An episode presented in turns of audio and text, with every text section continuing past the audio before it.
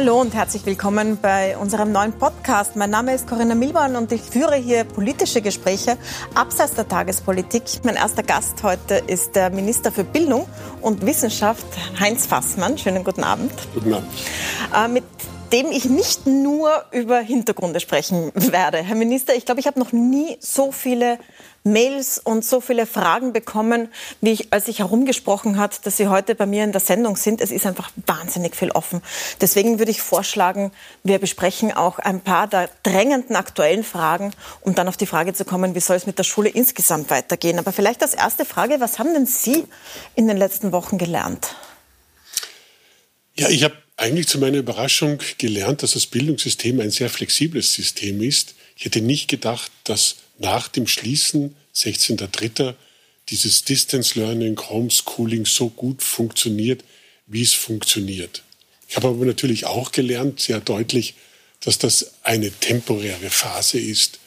Lehrer und Lehrerinnen sind nicht zu ersetzen, auch nicht durch wohlmeinende Eltern. Ähm, deswegen war es mir auch klar, dass Schule auch wieder zurückkehren muss. Schule als Ort des Lernens für Bildung und Ausbildung, aber Schule auch als ein sozialer Ort, wo man Freundschaften hat, Konflikte hat, wo man das Miteinander lernt.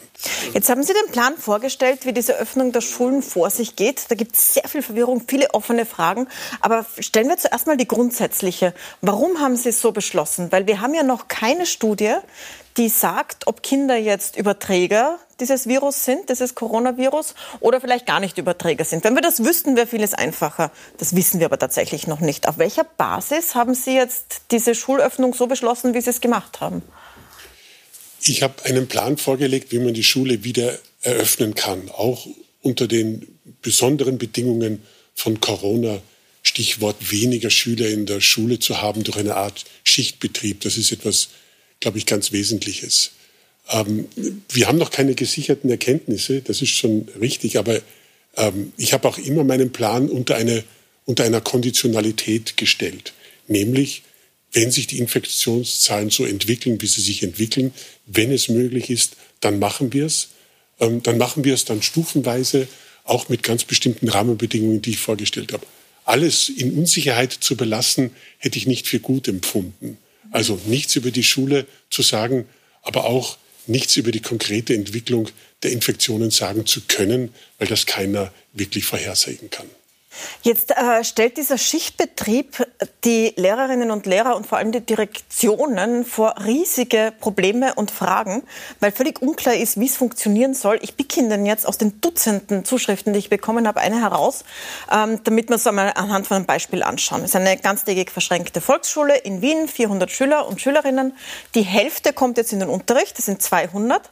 Damit sind alle Klassenzimmer besetzt. Es gibt einen größeren und einen kleineren Turnsaal. Da kann man vielleicht insgesamt 36 bis 38 Kinder unterbringen. Aber die Eltern müssen arbeiten. Was passiert mit den anderen 200 Kindern, die jetzt weder Platz haben, noch Menschen, die sie betreuen können, weil ja nicht mehr Lehrer da sind und Lehrerinnen, sondern weniger. Die Risikogruppen dürfen ja zu Hause bleiben, das sind nicht so wenige.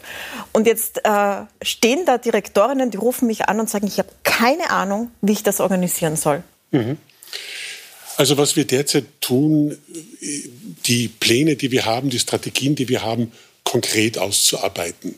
Auch mit konkreten Schulen zusammen, damit man sich Räumlichkeiten anschaut, ähm, auch die Anzahl der Lehrer, die vor Ort sind, um die Dinge dingfest zu machen. Ähm, diesen konkreten Fall müsste ich mir anschauen, würde sich mein Ministerium auch anschauen und Hilfestellungen geben, wie man das Einer von sehr kann. vielen. Einer von vielen. Kaum eine Schule wird sagen, es geht einfach. Wir haben ohnehin doppelt so viele Personen immer da, die jetzt die anderen Kinder betreuen können und lauter leere Klassen. Ich möchte nur darauf aufmerksam machen, es ist für viele Eltern mein Modell eine Erleichterung als bisher. Mhm. Denn bisher hat es ja nur Betreuung ähm, zu Hause gegeben. Also jetzt ist wenigstens die Gewissheit, eine Zeit lang gibt es eine Betreuung in der Schule. Und jene, die zu Hause in diesen Hausübungstagen Kinder nicht betreuen können, können ihre Kinder in die Schule geben. Das wird nicht, das wird nicht die Majorität sein. Ich vermute eher weniger, ähm, die aber dann betreut werden können. Wir haben viele Lehrer im System, die nicht immer ähm, allein in der Klasse stehen. Stichwort ähm, Teamteaching. Da haben wir zwei, da kann man eine Aufteilung machen.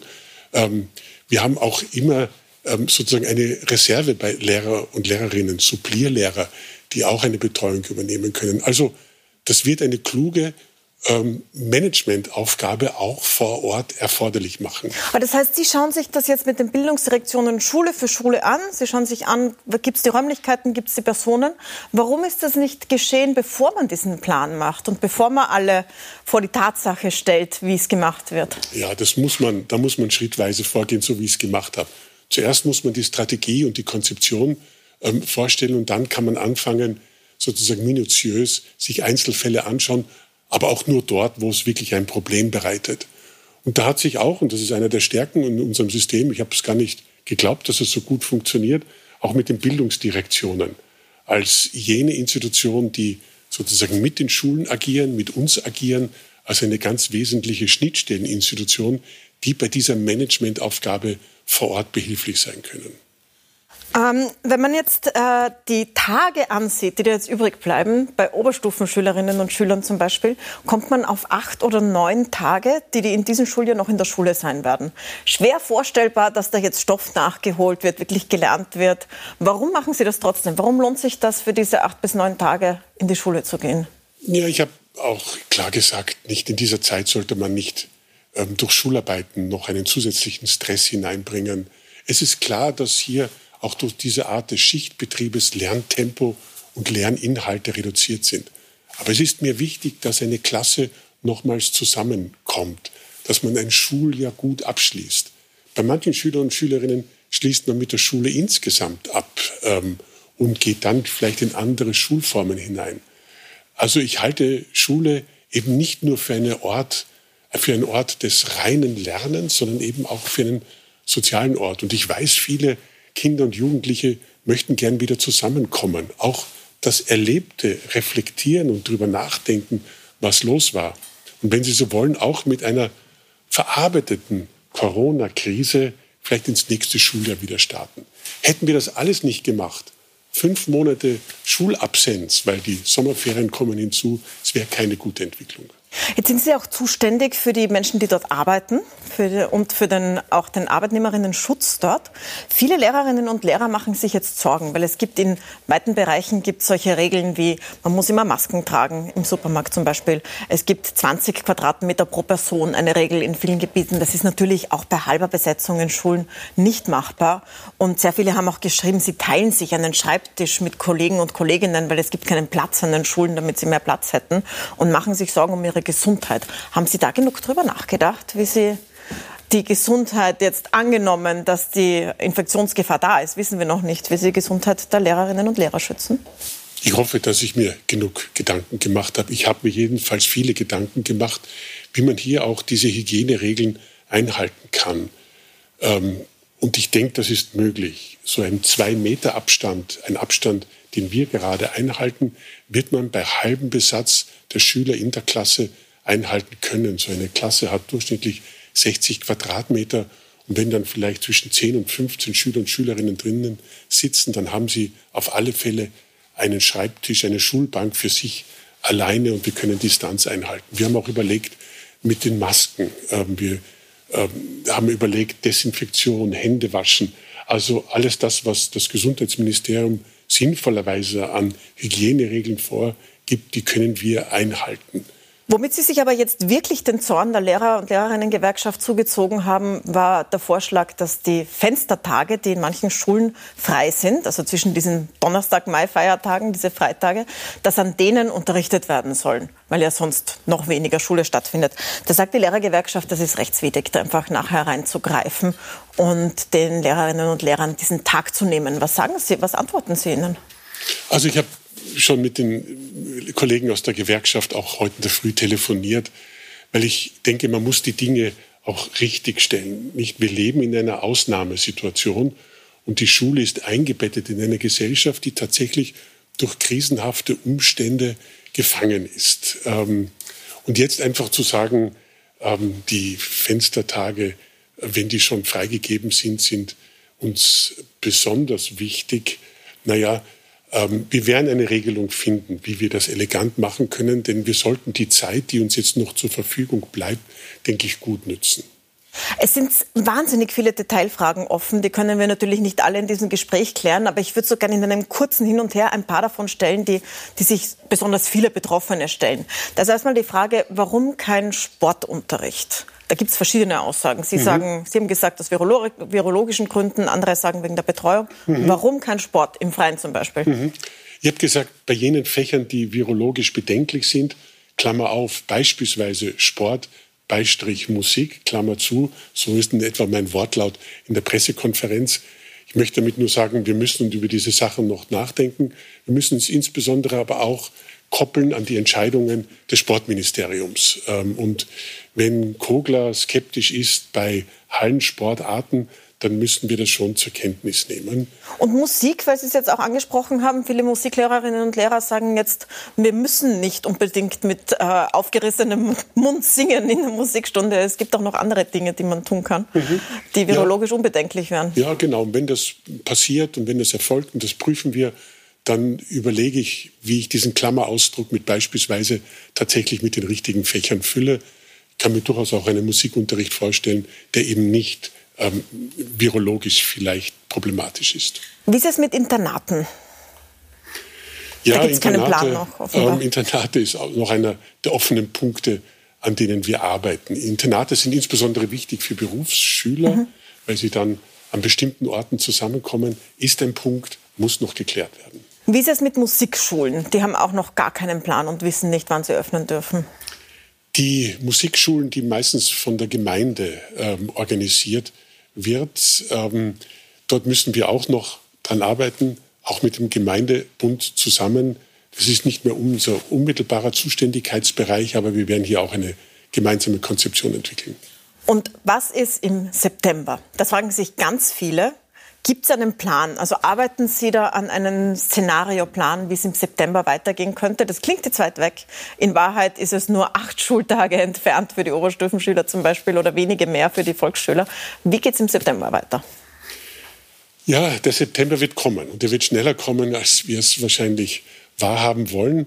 Ähm, ich kann diese sogenannte zweite Welle, von der immer gesprochen wird, nicht ausschließen. Und der Virologe ähm, hat sehr glaubhaft gesagt, über den Sommer möglicherweise nicht, aber im Herbst ist eine größere Wahrscheinlichkeit vorhanden, dass das kommen wird. Ich glaube, unser System hat bisher gelernt, mit dieser Infektionssituation ganz gut umzugehen und auch die Konzeption, die ich vorgelegt habe, da ist Schule, da ist Präsenzlehre, da ist aber auch vertiefendes Lernen zu Hause. Vielleicht müssen wir zu so einem Modell im Bedarfsfall auch wieder zurückkehren. Also die Erfahrungen, die wir jetzt gemacht haben, glaube ich, sind wertvoll, möglicherweise in einer Konfrontation mit einer zweiten Welle, die im Herbst vielleicht stattfinden kann. Dann würde ich gerne mit Ihnen sprechen über, mal rückblickend, über was wir, was Sie aus dieser Zeit der Schulschließung und des Distanzlernens gelernt haben. Wir haben nämlich ganz, ganz unterschiedliche Erfahrungsberichte bekommen. Bei manchen hat es ja gut funktioniert. Manche Kinder waren komplett überfordert mit täglichen Aufträgen von verschiedensten Lehrern. Andere haben von ihrer Volksschullehrerin, im Volksschullehrer sechs Wochen lang gar nichts gehört. Also eine wahnsinnige Bandbreite, die den Eindruck erweckt, dass, die, dass es keinen Plan gab. Ähm, wir sind mit dieser sozusagen verstärkten Homeschooling-Phase konfrontiert worden. Nicht? Wir haben keine Zeit gehabt, uns darauf lange vorzubereiten. Die Infektionszahlen stiegen damals ganz rapide an und es musste gehandelt werden. Aber ich teile diese Erfahrungen, die Sie hier wiedergeben. Wir haben ganz unterschiedliche Berichte gehört. Gut funktionierend, sehr gut funktionierend, manchmal aber auch etwas unbeholfen, wie dieses ähm, digitale Lernen ähm, durchgeführt worden ist. Unterm Strich weiß ich, unterm Strich gibt es eine relativ hohe Zufriedenheit. Zwei Drittel würden sagen, das hat schon ganz gut funktioniert. Ein Drittel würde sagen, das hat nicht so gut funktioniert. An dem Drittel müssen wir sicherlich arbeiten. Jetzt, ähm, was, was, das Digitale betrifft, was auch aufgefallen ist, dass da so unglaublich unterschiedliche äh, verschiedene Methoden eingesetzt wurden. Also manche Kinder hatten eine Englischstunde per Skype und dann eine Deutschstunde per Moodle und dann eine Geografiestunde in Teams und dann der nächste kam mit Jitsi und der übernächste mit Zoom. Das heißt, jeder Lehrer, jede Lehrerin hat ihr eigenes Ding erfunden. Mhm. Ähm, jetzt müssen sie ja daraus lernen, wenn da für den Oktober was kommt oder für den September was kommt. Was lernen sie daraus? Wird es ja. ein einheitliches System geben und welches wird das sein? Mhm. Also das war das, was ich gerade ansetzen wollte, mhm. wie wir dieses Drittel ähm, noch auf die Seite bringen können der Zufriedenen, ist sicherlich etwas von dieser großen Vielfalt herauszunehmen. Zu viel unterschiedliche Lernplattformen, zu viele unterschiedliche technische Applikationen. Hier wäre wahrscheinlich eine gewisse Vereinheitlichung nicht über ganz Österreich, aber in einer Schule eine sinnvolle Angelegenheit.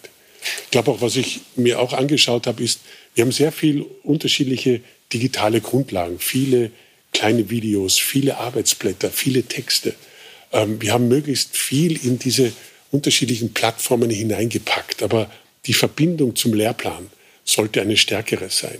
Heute müssen Lehrer lange suchen, um genau die richtige Videosequenz vielleicht für Geografie und Wirtschaftskunde sechste Klasse zu finden. Ähm, das kostet Zeit, das bringt aber auch Frustrationen. Also hier einen, eine klarere Zusammenhang herzustellen, ist eine andere wichtige Angelegenheit. Also wir haben gelernt aus dem System und wir werden auch entsprechende Verbesserungen durchführen. Man sieht so eine gewisse Tendenz zu Microsoft und Google bei den Plattformen, die da äh, empfohlen werden. Man kennt die Kritik an äh, zumindest Google. Man hat gesehen, dass Zoom zum Beispiel, das viel verwendet wurde, datentechnisch gar nicht gut ist. Und es gibt ja auch österreichische Anbieter. Warum überlegen Sie nicht, dass Sie diesen österreichischen Anbietern, die sowas herstellen, Vorrang gewähren? Weil, weil die könnte man besser, mit denen könnte man ja besser zusammenarbeiten und lokalen Datenschutz respektieren. Mhm anstatt so große globale amerikanische Konzerne da in, in, in den Vordergrund zu rücken. Ja, aber das tue ich eben genau nicht, mhm. jemanden in den Vordergrund zu rücken. Ich sage, wir schauen, dass innerhalb eines Schulstandortes, wenn es möglich ist, eine einheitliche Lösung da ist. Wenn dort bereits ein österreichischer Anbieter ähm, für das digitale Mitteilungsheft Marktführer ist, dann wird er in den Vordergrund gerückt werden. Ich möchte gern ähm, technologieneutrale Lösungen haben, weil ich kenne die Vorbehalte, die zu Recht artikuliert werden. Ähm, wenn man sich ein bisschen größer ansieht, dieses äh, digitale Distanzlernen, dann merkt man, manchen Kindern ist das sehr schwer gefallen. Für andere war es aber ideal. Also uns haben auch Eltern berichtet, dass ihre Kinder endlich keine Migräneattacken hatten, keine Angstattacken hatten, weil sie ja doch viele mit der Schule, mit dieser Präsenzschule, mit acht Stunden Frontalunterricht teilweise nicht so gut zurande kommen wie andere. Ähm, Wenn es jetzt diese unterschiedlichen Methoden gibt, könnte man nicht auch andenken, dass es auch pro Kind unterschiedliche Methoden geben kann in Zukunft. Dass es Kinder gibt, die vielleicht besser von zu Hause aus lernen und andere, die besser in der Schule lernen. Also warum werden nach wie vor alle über einen Kamm geschoren hier? Also das ist sicherlich eine Erkenntnis, die ich auch mache, neben der Bedeutung des digitalen Lernens. Wir haben verstärkt die Möglichkeiten eines individuellen Lernens, der Individualisierung und auch des selbstorganisierten Lernens jetzt dargeboten bekommen. Es wäre ganz ungeschickt, wenn wir das zur Seite schieben ähm, tatsächlich das Verhältnis von Präsenzlehre zu dieser Form des selbstorganisierten Lernens zu Hause neu durchdenken. Ähm, das ist, glaube ich, eine ganz wichtige Sache. Wir müssen es auch sehen und koppeln an das Alter, ähm, nicht nur an die einzelnen Persönlichkeiten. Ich glaube, digitales Lernen in der Volksschule, Klasse 1 und 2, naja, hm, ich da braucht man unbedingt eine Lehrerpersönlichkeit im Hintergrund. Digitales Lernen in höheren Schulstufen geht einfacher. Also wir werden sicherlich diese Dinge, die Erfahrungen, die wir jetzt in diesem unerzwungenen, nicht selbstgewählten Feldexperiment gemacht haben, nützen. Äh, wenn man sich die andere Seite ansieht, von denen, bei denen es nicht gut funktioniert hat, dann ähm, erfährt man von Lehrerinnen und Lehrern, dass sie ein Fünftel im Schnitt der Schüler gar nicht erreicht haben. Ich habe mir konkret ein paar Familien angesehen. Ich sage Ihnen ein Beispiel. Eine Familie, drei Kinder. Die drei Kinder teilen sich ein Kinderzimmer, nicht so ungewöhnlich. Und in der ganzen Familie gibt es nur ein Smartphone, als einziges Gerät, internetfähiges Gerät, wo die drei Kinder sich jetzt immer drum streiten mussten, wer jetzt seine Lehraufträge sich runterladen und anschauen kann oder an einer Schulstunde teilnehmen kann. Das sind Kinder, die also keine technologischen Möglichkeiten zu Hause haben, vielleicht auch kein unterstützendes Elternumfeld, die äh, so gebildet sind, dass sie alles das mit, mit links nebenbei unterrichten können, die jetzt natürlich wahnsinnig gelitten haben in dieser Zeit. Vielleicht äh, zuerst die Frage, warum hat man sich an die nicht während der Schließzeit besonders gewendet und denen gesagt, bitte kommt in die Schule oder es gibt die Möglichkeit, sondern auch diesen Familien vermittelt, bleibt zu Hause, wenn ihr könnt? Also die Zahl von 20 Prozent bezweifle ich immer, weil unsere Erfahrungswerte sind andere. Mhm. Wir sind in einem einstelligen Prozentbereich, 6, 7 Prozent. Aber auch da gestehe ich zu, das ist mir eh zu viel, weil wir wollen dahingehend keinen im System verlieren. Aber da habe ich ganz bestimmte Anstrengungen auch unternommen und meine Sozialarbeiter, Schulpsychologen ersucht, direkt aufsuchende Sozialarbeit zu betreiben, zu telefonieren. Was ist los? Warum erreichen wir die Kinder nicht? Ähm, also Haben Sie Zahlen dazu, wie das geklappt hat? Äh, wir wissen, bei manchen sind es so auch technische ähm, Dinge, dass zu wenig Endgeräte vorhanden sind. Manchmal hat es Missverständnisse gegeben, wie man einen Lehrer erreichen kann. Ähm, es bleibt aber ein bestimmter Prozentsatz über, der gerade durch sozioökonomische Voraussetzungen her schlecht erreichbar ist. Wir haben daher auch die Aktion gemacht, dass wir jetzt ähm, ca. 12.000 Leihgeräte ähm, angeschafft haben und die eben leihweise zur Verfügung stellen werden. Und die Bundesländer haben mitgezogen für ihre Bereiche. Also in der Krise geht manchmal was weiter, was man vorher gar nicht vermutet hätte. Jetzt äh, kommen die wieder in die Schule und es gibt die große Sorge, dass manche dieses, was sie jetzt versäumt haben, eben nicht so leicht aufholen wie andere und dass sich hier diese Schere, die wir ohnehin haben, äh, von vererbter Bildung noch viel, viel stärker verstärkt, als es ohnehin der Fall ist. Österreich ist da ohnehin sehr schlecht und in dieser Situation schaut so aus, dass die Kinder mit gebildeten Eltern sehr gut ausgestiegen sind, teilweise besser als in der Schule, die mit weniger gebildeten Eltern ganz schlecht aussteigen. Was machen Sie jetzt, um diese Schere wieder zu schließen und damit diese Kinder nicht auf der Strecke bleiben? Also diese Bildungsungleichheit, ähm, die in dieser Zeit des Schließens, der de facto Schließung der Schulen sicherlich anwächst und nicht automatisch geschlossen wird. Ich bin ganz Ihrer Meinung, war auch einer der Gründe, warum ich gesagt habe, Schule muss wieder Schule sein und muss wieder zurückkommen. Ähm, weil sonst wächst die Diskrepanz. Wir werden äh, im Herbst versuchen, über ähm, Sommerschulen den Einstieg, gerade für jene, die wir vielleicht schlechter erreicht haben oder die bildungsbenachteiligt sind, gezielt zu erreichen um ihnen den Start in das neue Schuljahr zu erleichtern. Es macht keinen Sinn, wenn diese dann mit einem Rucksack von qualifikatorischen Defiziten ein neues Schuljahr beginnen. Dieser Rucksack soll leichter werden. Ist für mich ein Gebot der Stunde auch. Ähm, Sie haben insgesamt in Ihrer Pressekonferenz am Freitag äh, vermittelt, dass es wenig Angst geben soll jetzt bei diesen Rückkehr in die Schule. Sie haben eingefordert, dass die Lehrer milder walten lassen sollen. Sie haben gesagt, es soll keine Schularbeiten mehr geben. Die Semesternote soll einfach zählen. Also es soll jetzt nicht noch Druck ausgeübt werden.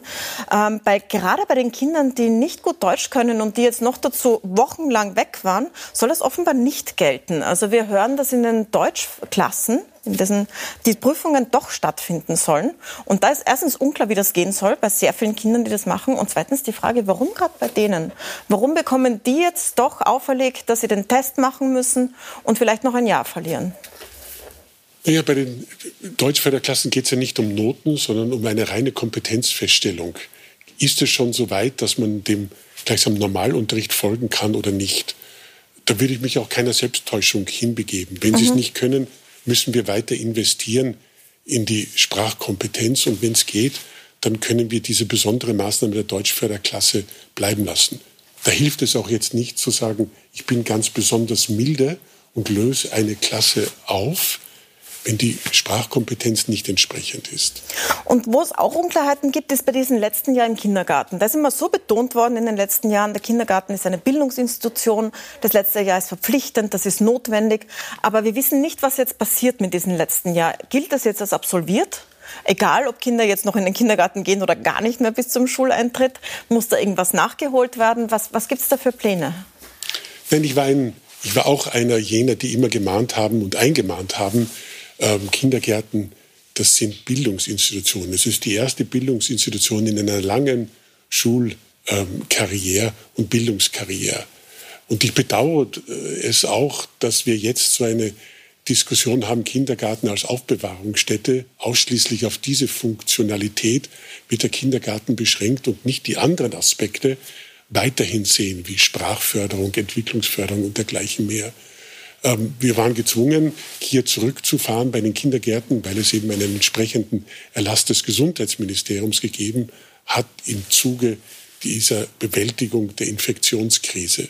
Aber wenn das zurückgenommen wird, und ich hoffe drauf, dann kann es auch wieder so etwas wie Kindergartenbetrieb in einem normalen Umfang geben. Jetzt äh, sind Sie ja nicht nur für Schulen zuständig, Sie sind auch für Universitäten zuständig und die Forschung. Äh, unsere Redezeit hier spiegelt allerdings, wie Sie gesehen werden und wie Sie arbeiten gerade. Sie sind sehr befasst mit den Schulen und haben wenig gesagt zu Universitäten. Ich möchte dazu einige Fragen stellen, noch am Ende unseres Gesprächs, weil da viel offen ist. Beginnen wir mit den Aufnahmeprüfungen. Viele bereiten sich seit Monaten vor auf Aufnahmeprüfungen und haben keine Ahnung, finden die statt, Wann finden sie statt? Werden sie ausgesetzt? Haben Sie da schon einen Plan? Also die, die gelernt haben, sage ich, gut, lernen Sie, bereiten Sie sich weiter vor. Was ich jetzt schon weiß, ist, dass die großen Aufnahmsprüfungen nicht im Juli stattfinden werden. Ähm, das geht auch aufgrund der Anweisungen des Gesundheitsministeriums gar nicht zusammen. Aber die Aufnahmsprüfungen werden stattfinden, aber sie werden verschoben werden. Ich werde, das habe ich noch nicht, aber ich werde auch einer der nächsten Pressekonferenzen benutzen, hier ein klein wenig Klarheit zu verschaffen. Und wenn wir zu denen kommen, die jetzt studieren, dann fragen sehr viele erstens, was ist mit den Toleranzsemestern und so weiter? Also wird dieses Semester jetzt voll gezählt, zum Beispiel was Studienbeihilfen angeht und so weiter, wo die Studiendauer zählt, obwohl man nicht wirklich in die Uni gehen konnte? Und zweitens, was ist mit den Studiengebühren? Wir haben da ein Semester, wo tatsächlich wenig geliefert wurde aus äußeren Umständen von den Universitäten. Trotzdem müssen bisher die Studiengebühren gezahlt werden. Denken Sie an eine Rückerstattung? Also das möchte ich schon in Frage stellen, dass wenig geliefert wurde. Ich weiß, dass das Distance Learning gerade ähm, in den Universitäten, in den Fachhochschulen sehr gut funktioniert, auch gut angenommen wurde. Worauf es mir jetzt noch ankommt, ist, dass man gleichsam die Ernte ähm, einfahren kann. Das heißt, es müssen noch Prüfungen stattfinden, damit man das, was man über Distance Learning gelernt hat, auch tatsächlich sich in ECTS niederschlägt. Also dahingehend sage ich, ist das kein verlorenes Semester und ich gebe es noch nicht auf. Nein, ganz im Gegenteil. Ich glaube, da können wir noch viel aus dem Semester herausholen. Das heißt, es muss auch gezahlt werden. Also die Erstattung von Studiengebühren oder das Erlassen. Ich würde sagen, das Erlassen von Studiengebühren macht dann einen Sinn, wenn die Universitäten nicht ihre Servicefunktionen, ihre Lehrleistung darstellen konnte. Ähm, aber das können sie. Tolerant waren wir bei den Dingen, die vielleicht zu viel an sozialen Druck hervorrufen, nämlich bei der Frage der Studienförderung. Da haben wir dieses Semester als ein neutrales Semester deklariert. Auch bei der Familienbeihilfe wird es, äh, wird es eine Situation geben, sodass sich niemand, äh, niemand Angst haben muss, hier um bestimmte finanzielle Transfers umzufallen. Dann würde ich gerne zum Abschluss nochmal das große Bild mit Ihnen, mit Ihnen in die Zukunft schauen. Man hat in dieser Phase jetzt, in dieser Phase der Schließungen, zwei Dinge erfahren. Das eine ist, dass es möglich ist, digital zu lernen, auch, wenn auch mit vielen Schwierigkeiten, aber dass durchaus was weitergeht. Das andere aber auch, dass in einer Krise alles auf die Familien zurückfällt.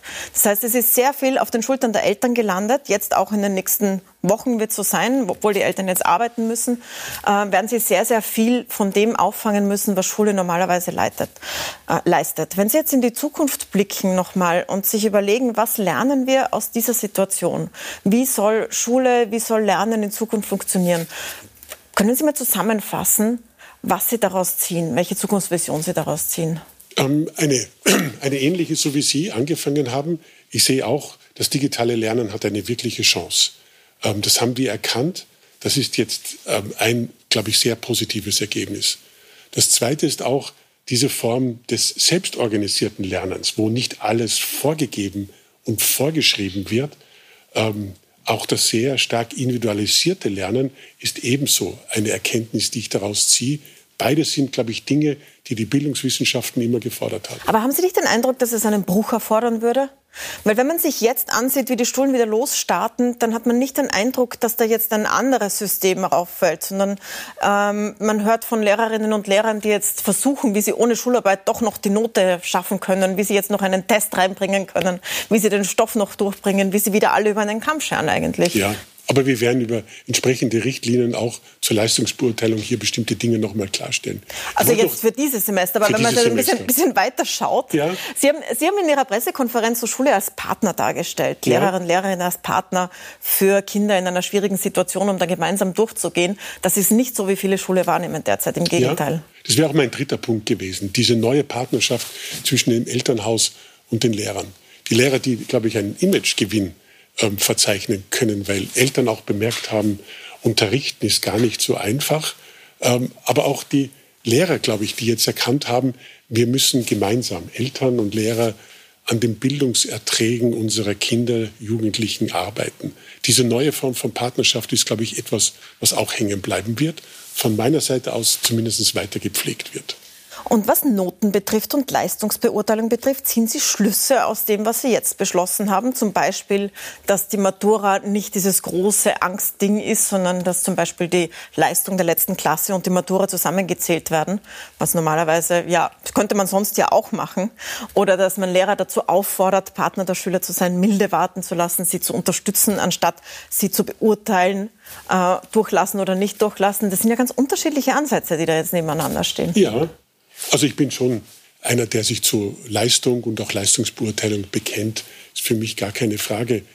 Mit Ziffernoten nach wie vor. Wenn man aus der Universität kommt und sein Leben lang auch Universitätslehrer war, weiß man, also Spitzenleistungen kann man nur durch Input, durch Leistung auch ähm, erarbeiten. Aber es ist auch klar, dass wir bestimmte Dinge mitnehmen werden. Also die Frage, was ist jetzt Prüfungsleistung bei der Matura versus Leistung in der achten Klasse, Gibt es vielleicht ein neues Mischungsverhältnis, so wie wir es jetzt praktizieren? Darüber werden wir reflektieren, dann, wenn es an der Zeit ist und auch die Schlüsse ziehen.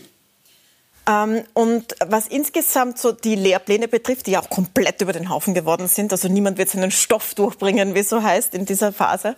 Ähm, wird das überarbeitet? Werden Sie daraus etwas ziehen und sich überlegen, ist das wirklich alles notwendig, was wir in Kinderhirne so reinstopfen im Sachunterricht beziehungsweise dann in den verschiedenen Fächern? Oder sollten wir diese Krise nutzen, um andere Kompetenzen zu fördern in der Schule? Sie wissen, worauf ich hinaus will. Also Sie merken meine Präferenz wahrscheinlich in der Frage, aber was ist Ihre Präferenz? Wollen Sie es ausräumen, diese ganzen Lehrpläne? Nein, die Lehrpläne, wir arbeiten derzeit die Lehrpläne ja neu und, und werden sie auch neue, mit neuen Schwerpunkten ausstatten. Das Wesentliche ist ja immer für mich auch, ähm, man muss ein bisschen das Missverständnis ausräumen, dass ein Lehrplan ein vorprogrammiertes Dokument ist, wo man alles erfüllen muss. Nein, es gibt eine Lern- und Methodenfreiheit eines Lehrers, der Schwerpunkte setzen kann, der überlegen kann, auch was ist wichtig vielleicht fürs nächste Jahr. Es ist kein Dokument, welches zwangsweise immer abzuarbeiten ist. Das zeigt auch die Krise jetzt. Wir werden es nicht machen. Manche Dinge müssen wir in den Herbst verschieben, manche Dinge müssen wir aber auch sagen, interessant, äh, haben wir nicht gemacht, ist aber auch kein großes Malheur. Wir werden es alle überleben. Zumindest die Lehrplansache. Ich danke Ihnen sehr herzlich für das Gespräch und hoffen wir, dass gute Dinge aus dieser Krise, die wirklich viele sehr, sehr betroffen hat, entstehen für die Schule der Zukunft. Herzlichen Dank, Herr Minister Fassmann. Ja, danke schön für das Gespräch. Und wir sprechen gleich weiter über die Klimakrise mit Monika Langthaler, deren Earth Summit mit Arnold Schwarzenegger dieses Jahr jetzt nicht so stattfinden wird wie geplant im Juni, sondern verschoben wird. Aber was lernen wir eigentlich aus der Corona-Krise dafür, wie wir die Klimakrise bewältigen könnten? Dazu gleich Monika Langthaler bei mir.